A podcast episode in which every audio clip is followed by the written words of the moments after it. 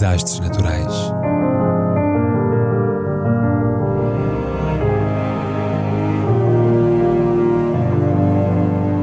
Por António Araújo.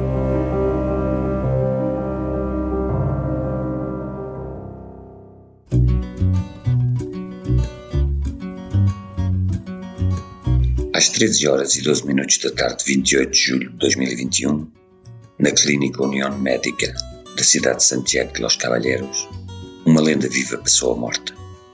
Johnny Ventura, o Elvis Presley do merengue.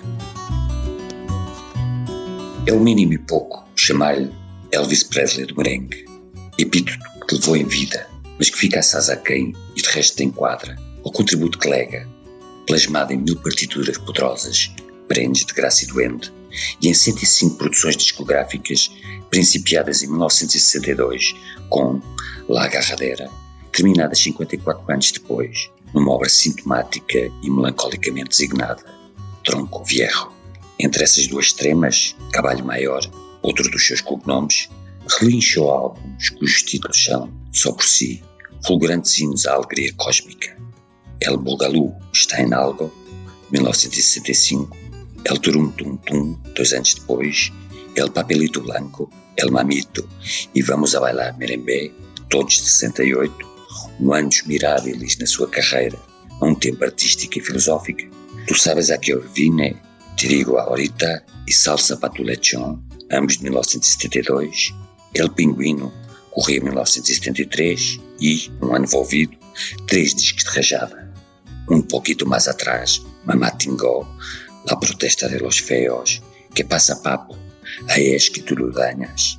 Em 1976, El que venga atrás que arree, e depois de Excitante, 1977, o do Imodesto, Eu sou el merengue, em 1980, Um saludo ao deputado, 14 êxitos, volume 2, 1982, assinala a sua entrada na vida política, onde prefez uma legislatura sem nunca ter perdido as convicções monárquicas que o fizeram expelir, em 2007, El Rei del Merengue, e já antes, em 1996, El Rei e La Reina del Merengue, em parceria público-privada com Mili Quesada, nome artístico Milagros Quesada Borbón.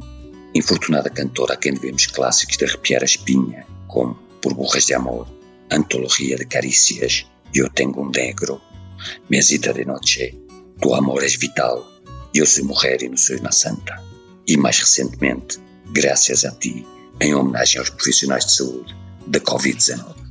Este fenómeno nasceu em 8 de março de 1940 em Santo Domingo, República Dominicana, e em criança sonhava ser o maior arquiteto do país, sem se aperceber, coitado, das dificuldades económicas da família, as quais acabariam por conduzi-lo a um curso rápido de mecanografia, taquigrafia, contabilidade e arquivo no Instituto Comercial Ercina Chevalier. Anos passados, já com consciência de classe, produziu o disco El Hijo del Pueblo, de 1975.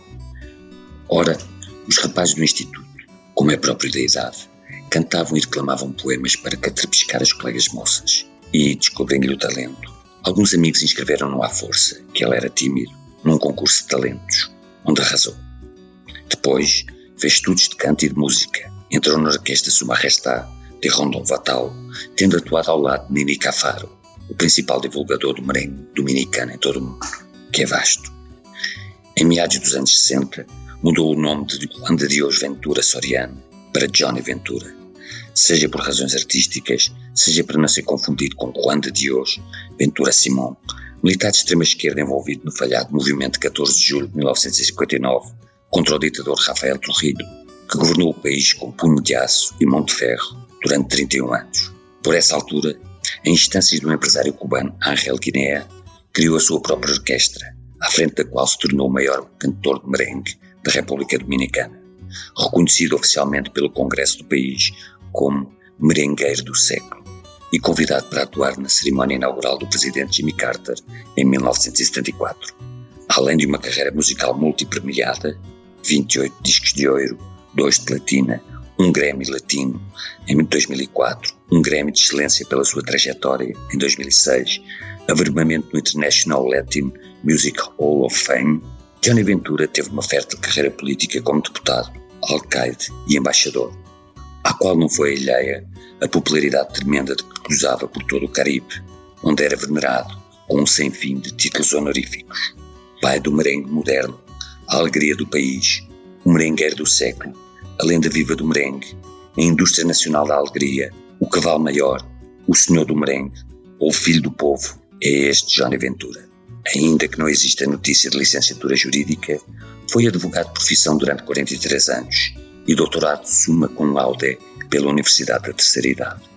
Em 2008, causou sensação ao romper com uma militância de décadas no Partido Revolucionário Dominicano, que, apesar do nome, é social-democrata e de centro, para apoiar a reeleição de Leonel Fernandes no Partido da Libertação Dominicana para um terceiro e último mandato presidencial, caracterizado por acusações de assassinatos políticos e grossa cumplicidade com o narcotráfico.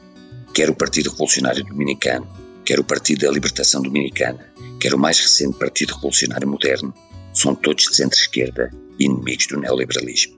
A cambalhota do barítono só não lhe quebrou as costas porque a música que cantava, feita de salsa e merengue, é venerada no país como uma religião, a demais inscrita no património da Unesco, se bem que nos seus alvores, em meados do século XIX, quando destronou a tumba originária de Bonaire e de Curaçao, o merengue haja sido vituperado como lascivo, o que bem se compreende. Há, aliás, uma acesa controvérsia sobre se o nome merengue, sobretudo na Venezuela, é originário do bolo francês meringue ou antes dos termos africanos muserengue ou tantam moringue, alegando a tese africanista que em castelhano os merengues não se chamam merengues, mas suspiros. Quanto a ele, Johnny e Ventura, esteve casado mais de 50 anos com Nelly Josefina Flores, uma santa com a qual procriou três dos seus oito filhos. Estamos a citar a Wikipédia. Sem que haja notícia da filiação dos restantes, pés ações judiciais inconclusivas, nil tempore intentadas contra o ADN do cantor, o qual, sendo romântico, não era parvo.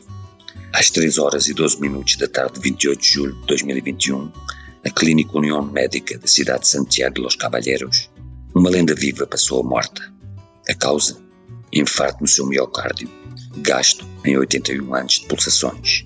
Com elas, arrebatou e fez bater milhares de músculos cardíacos pelos arquipélagos do Caribe fora, na América do Sul e Latina e mesmo nos Estados Unidos do Norte.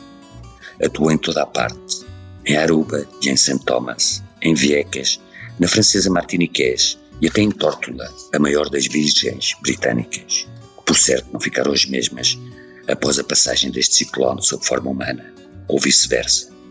Isto sim, vento à altura.